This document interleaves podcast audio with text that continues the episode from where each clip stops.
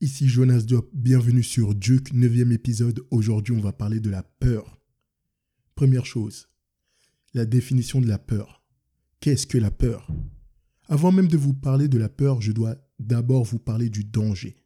Le danger est relatif à une attaque physique ou psychologique. Quand quelque chose ou quelqu'un essaye de nous diminuer psychologiquement ou physiquement, voire même de nous détruire. Ça, c'est le danger. Et la peur est relative au danger encouru. Donc, la peur. La peur est une construction de notre cerveau, est une construction psychologique. Donc, c'est une anticipation négative par rapport à des données qui sont erronées la plupart du temps, parce qu'il faut savoir que 95% de nos peurs ne vont pas se produire.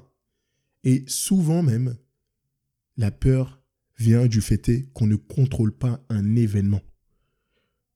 Il arrive quelque chose d'assez soudain, et là on a peur pour notre intégrité physique, psychologique, morale. Donc ça, c'est quelques-uns quelques-unes même des définitions de la peur et des effets de la peur. Donc on va parler aussi euh, de l'anticipation par rapport à un événement qui est passé. Mais si l'événement est passé, c'est quelque chose que vous connaissez déjà, donc que vous pouvez affronter, mais vous avez encore peur que ça se manifeste une nouvelle fois. Ça peut être une atteinte de l'intégrité physique, voire de l'intégrité psychologique. Maintenant, on va en parler de manière plus simple, plus dense. Donc euh, Napoleon Hill, l'auteur, le célèbre auteur de Réfléchissez et devenez riche, avait parlé des six peurs fondamentales. Des six peurs fondamentales. L'une des premières peurs qu'il avait énoncées, c'était la peur de la pauvreté. J'en vois beaucoup qui parlent, qui veulent devenir riches ou autres, ils ne parlent pas de richesse. Ils parlent par rapport à leur peur, à leur crainte de devenir pauvre, de ne pas payer les factures, de ne pas pouvoir survivre dans ce monde qui est un monde économique, de ne pas pouvoir pourvoir à leurs besoins et aux besoins de leur famille. Et cette peur est, tellement cristallisée que ça les a servis. Nombre d'entre nous sommes asservis par la peur et nous devenons esclaves de la peur. C'est-à-dire que certaines personnes ne vont jamais se lancer en affaires, ne vont jamais vouloir avoir l'indépendance financière par peur de prendre un risque qui peut être calculé pour leur liberté. Ils vont aller faire du 9 à 5 pendant 40 ans de leur vie pour avoir 40% de leur salaire et ceci 40 heures par semaine. Ce qu'on appelle le 40-40-40.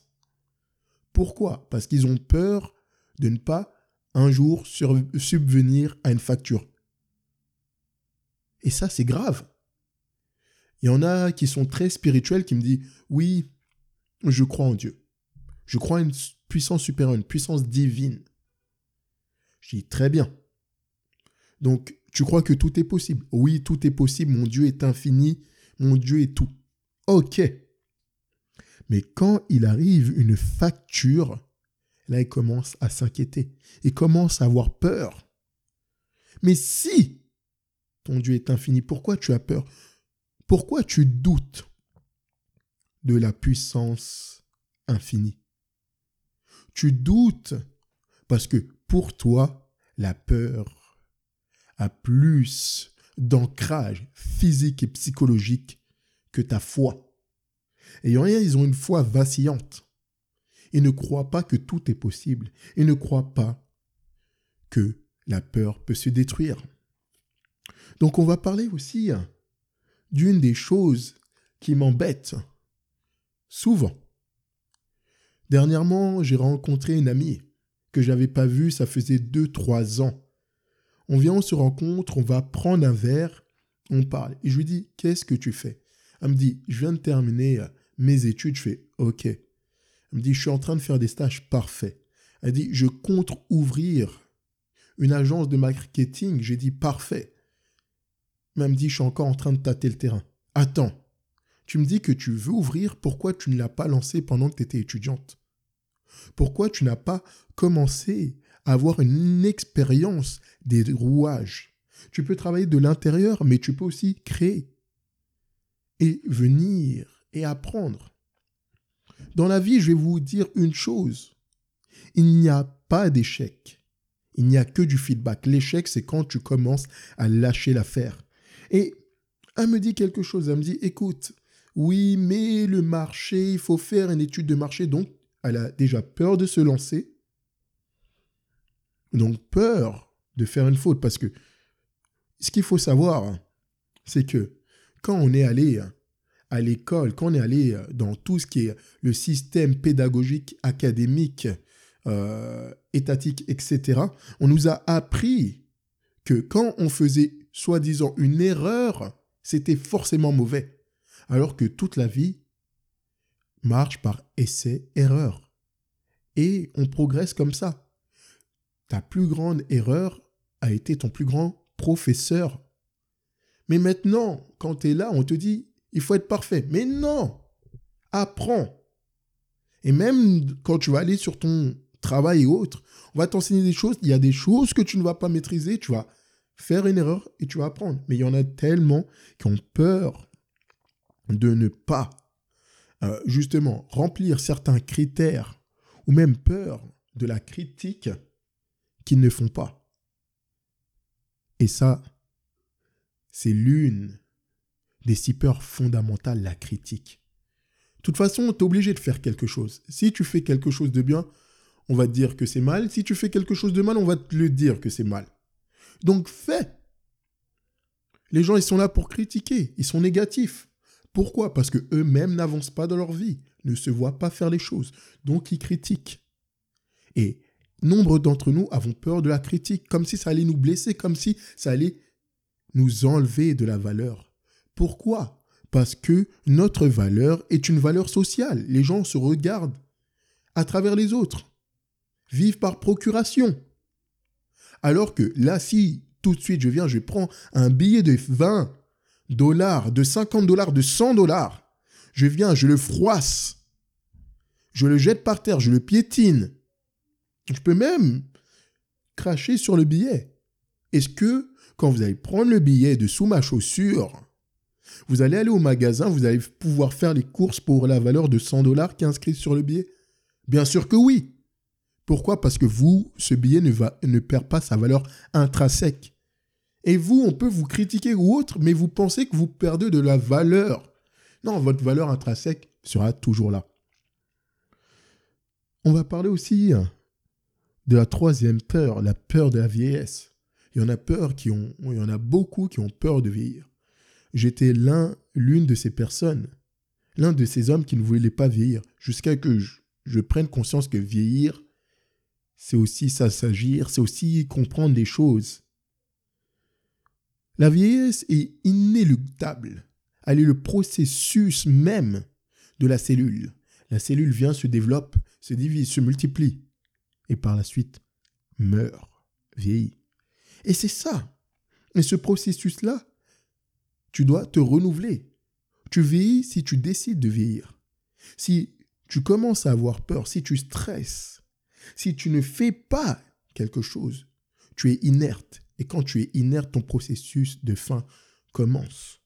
Donc au lieu d'avoir peur, d'être obsolète, de vieillir ou autre, prends cette force pour pouvoir te renouveler, pour pouvoir faire, pour bouger et autres. Comme je le dis toujours, la vieillesse est une question d'état d'esprit. Ma mère est beaucoup plus jeune que la majorité de mes amis. Elle se lève plus tôt. Elle est plus active. Elle est là, elle est beaucoup plus déterminée. Et c'est ça que j'appelle un esprit brillant, c'est ça que j'appelle un esprit jeune. Donc la jeunesse n'est pas seulement le corps, n'est pas seulement l'apparence ou autre, c'est aussi se maintenir, se maintenir en éveil. L'éveil critique et justement que son esprit soit éveillé. Je voulais aussi vous parler hein, de la peur, de l'amour ou même plutôt de la peur de l'amour, de l'abandon affectif. Wow Il y en a tellement qui ont peur d'être seuls au monde. Il y en a tellement qui ont peur de perdre les gens qu'ils aiment. Même dans une relation, c'est pour ça que on voit des relations gangrénées par euh, la jalousie. On voit des gens, ils sont là, ils nous appellent et tout ça, et ça devient agressif.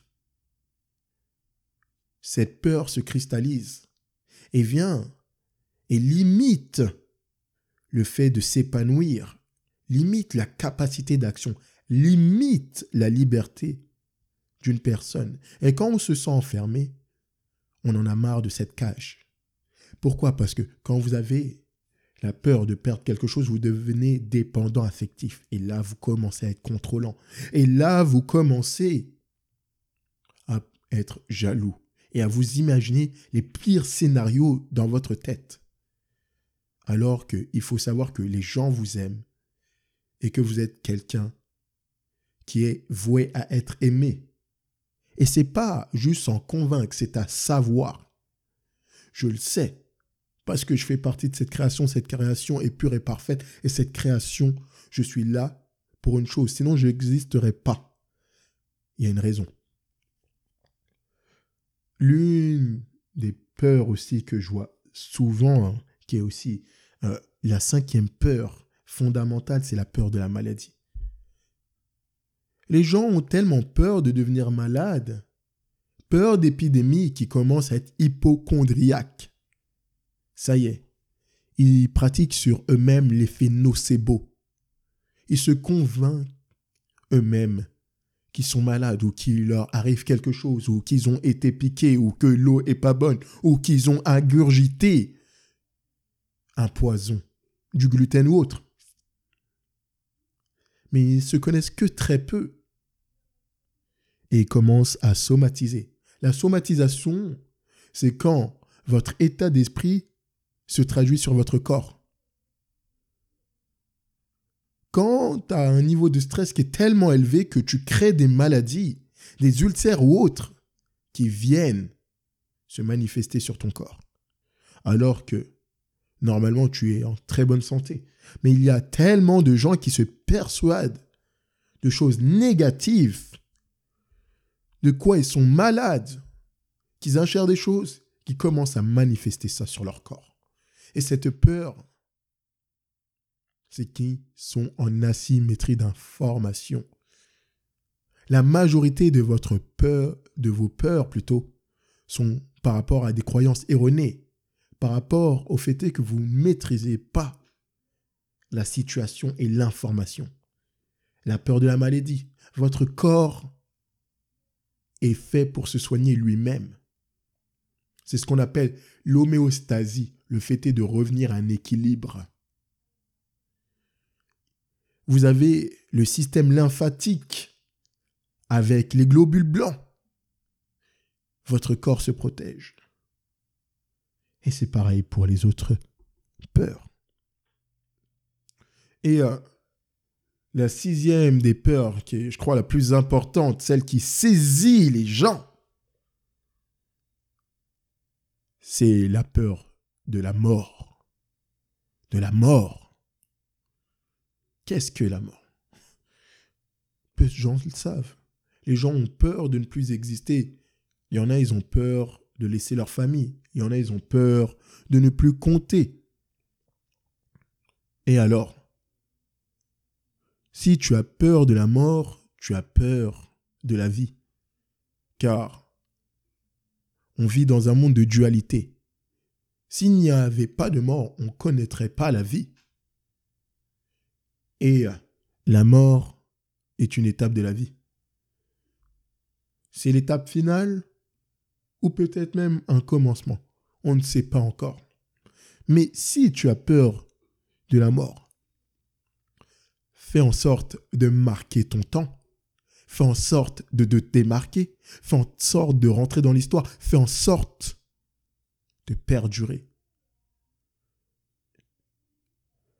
Nombre de personnages clés sont encore là.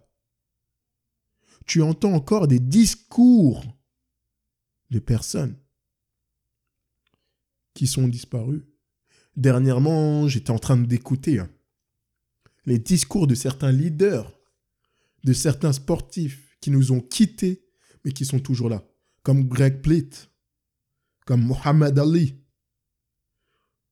comme Malcolm X, Thomas Sankara, Jim Rohn, Napoleon Hill, Clement Stone, et encore. Donc à toi de marquer, de marquer ton époque si tu veux vaincre la peur de la mort. Maintenant, je vois trop de personnes qui ont peur de se jeter à l'eau. Ils restent dans le petit bain là où ils ont pied, dans leur zone de confort, mais ils ont peur de se jeter dans le grand bain, dans le bain de la vie. Sachez que quand vous commencez à avoir peur, vous commencez à avoir des doutes et ces doutes vous paralysent. Vous êtes là, vous remettez les choses à demain. Et à demain, à demain, vous commencez à procrastiner. Pourquoi? Parce que vous n'avez pas le courage. Et qu'est-ce que le courage? C'est pas ne pas avoir de peur. C'est la capacité à affronter sa peur, aller au-delà de la peur. Sachez que la peur et le doute vous volent plus de rêves que vos échecs. La peur et le doute vous volent plus de rêves que vos échecs. Et d'ailleurs, c'est parce que vous n'avez pas encore goûté au pire que vous commencez à avoir peur. Je vais quand même vous partager ces pans de ma vie. Il y a quelques années, je me suis retrouvé dans ma chambre universitaire à l'époque où j'étais étudiant. J'étais là, fauché comme le blé. J'avais plus de petit ami et j'étais fatigué. J'étais au bout du bout. Quand on vous dit que vous êtes à terre et que vous êtes au fond du trou, j'y étais et j'avais même creusé. Mais justement, c'est quand vous n'avez plus rien à perdre. Donc vous n'avez pas peur de la pauvreté. Vous n'avez pas peur de la critique. Vous n'avez pas peur. Vous avez déjà tout ça. Que vous commencez à gagner que vous commencez à gagner et que vous prenez des décisions par rapport à réellement ce que vous voulez, pas par rapport à vos peurs. Arrêtez d'agir comme des ânes. Soit le bâton, la peur, soit la carotte, qui est là, qui est une illusion. Regardez vraiment ce que vous voulez. Et c'est parce qu'il vous est pas encore arrivé le pire. Et je veux pas qu'il vous arrive le pire. Je veux que vous réussissiez au-delà de vos espérances. Qu'il faut que vous passiez outre votre peur. Car elle vous empêche de prendre des risques. Des risques calculés. Et c'est en prenant des risques que l'on gagne. Comme on dit, 100% des gagnants au loto ont tenté leur chance. Il y en a qui tentent même pas leur chance dans le bain de la vie. Ils ne savent même pas ce que c'est vivre. Ils survivent. Ils survivent ils survivent. Et juste, ils essayent de se donner un semblant. Youhou On a le week-end, on va s'amuser Mais est-ce que c'est ça vivre? Est-ce que parce que tu as cette peur que tu vois plus ton patron, que tu vois plus tes collègues de travail que ta propre famille, tu connais plus les habitudes de ton collègue que de ton propre enfant, tu es plus à l'écoute par rapport à ton travail que ta propre femme.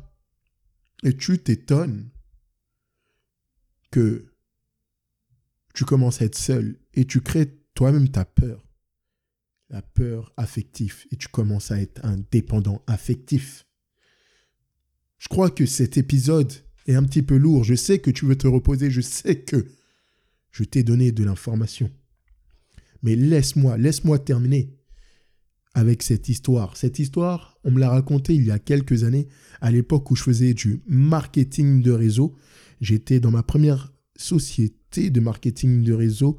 Euh, maintenant, j'en fais plus. Je me suis lancé à corps perdu dans mon activité, mais j'adore le marketing de réseau parce que c'est euh, vraiment une école de développement personnel, une école de vente, une école où tu apprends beaucoup de choses. Et je remercie cette industrie d'ailleurs. Euh, mais c'était un événement de leadership, de formation, et la personne nous racontait l'histoire de la grenouille. Pour ceux qui ne la connaissent pas, je vais vous parler de l'histoire de la grenouille, je vais terminer sur l'histoire de la grenouille. Donc, il était une fois dans un pays lointain, un grand roi. C'était le roi des grenouilles. Il avait un royaume qui était vaste. Il était immensément riche. Et il avait une fille, la princesse des grenouilles. Magnifique, une magnifique grenouille. Et il cherchait justement un homme valeureux pour la marier. Donc il décida de faire un concours, une épreuve. La première grenouille qui arriverait à gravir la montagne la plus haute du pays épouserait sa fille. Donc, tout le monde fut informé. On préparait l'épreuve. Et la cloche sonna. L'épreuve débuta. Il y avait des centaines et des centaines de grenouilles. Et tout le monde commençait à monter. Avec détermination, détermination, détermination. Mais vous savez, ce qui s'est passé, c'est que, au fur et à mesure, il y avait le public en bas. Oh, regardez, c'est difficile, personne n'a jamais monté cette montagne. Personne, personne, personne. Et au quart de la montagne, il restait que la moitié des gens. Et les gens continuaient avec détermination, détermination. on entendait en bas, regardez, il y a déjà la moitié qui a arrêté de monter, c'est trop difficile. Et à la moitié de la montagne, il n'était plus qu'une vingtaine. Et là, on commence à dire, oh, c'est trop dur. Oh, regardez, l'autre, il est mort de froid. Oh, regardez, l'autre est mort d'épuisement. Oh, regardez, l'autre, il a fait une chute. aux trois quarts de la montagne, il n'était moins que cinq. Et là, les gens étaient là en train de crier, regardez, regardez, ils sont que cinq, que cinq, que cinq. Ils vont mourir, ils vont mourir, ils vont mourir. C'est pas possible. Et au sommet de la montagne, il y a eu une seule grenouille qui arrivait à ce sommet. Une seule grenouille parmi la centaine et centaines de participants. Et quand cette grenouille est redescendue de la montagne, tout le monde est venu la voir. Tout le monde l'a acclamée. Et on a, on lui a posé la question. Comment avez-vous fait? Comment avez-vous fait? Et cette grenouille ne répondait pas. Ne répondait pas. Et vous savez ce que cette grenouille a fait? Elle s'est tapé le tympan de l'index. En fait, cette grenouille était sourde. Et comme elle était sourde, elle ne pouvait pas entendre les avis négatifs des gens. Elle ne pouvait pas entendre la critique, les limitations. Et elle était rivée sur son objectif. Et pendant que les autres écoutaient les critiques, pendant que les autres commençaient à voir le doute et la peur se distiller en eux, la peur de la maladie, s'il chutait et se retrouvait paralysé, la peur de la mort. Cette grenouille restait fixée sur son objectif. Et résultat, c'est devenu le nouveau roi des grenouilles. Donc, si tu as aimé ce podcast, et je sais que tu l'as aimé, partage-le. Parle-en en plus grand nombre dit aux personnes de suivre Duke. Et surtout, bonne nouvelle, je te donne une heure gratuite sur mon site internet jonasdiop.com. J-O-N-A-S-D-I-O-P. N'hésite pas à me contacter, à m'envoyer un mail, un message. Pour ton heure gratuite, je te l'offre. Spécialement, tu peux venir m'envoyer sur jonasdiop.com une demande pour que tu aies ton heure gratuite. Je te l'offre. Et surtout, on se dit à la semaine prochaine. Et je veux que tu sois une personne à succès au-delà de tes espérances. À très vite, c'était Jonas Diop pour Duke épisode 9. Bye.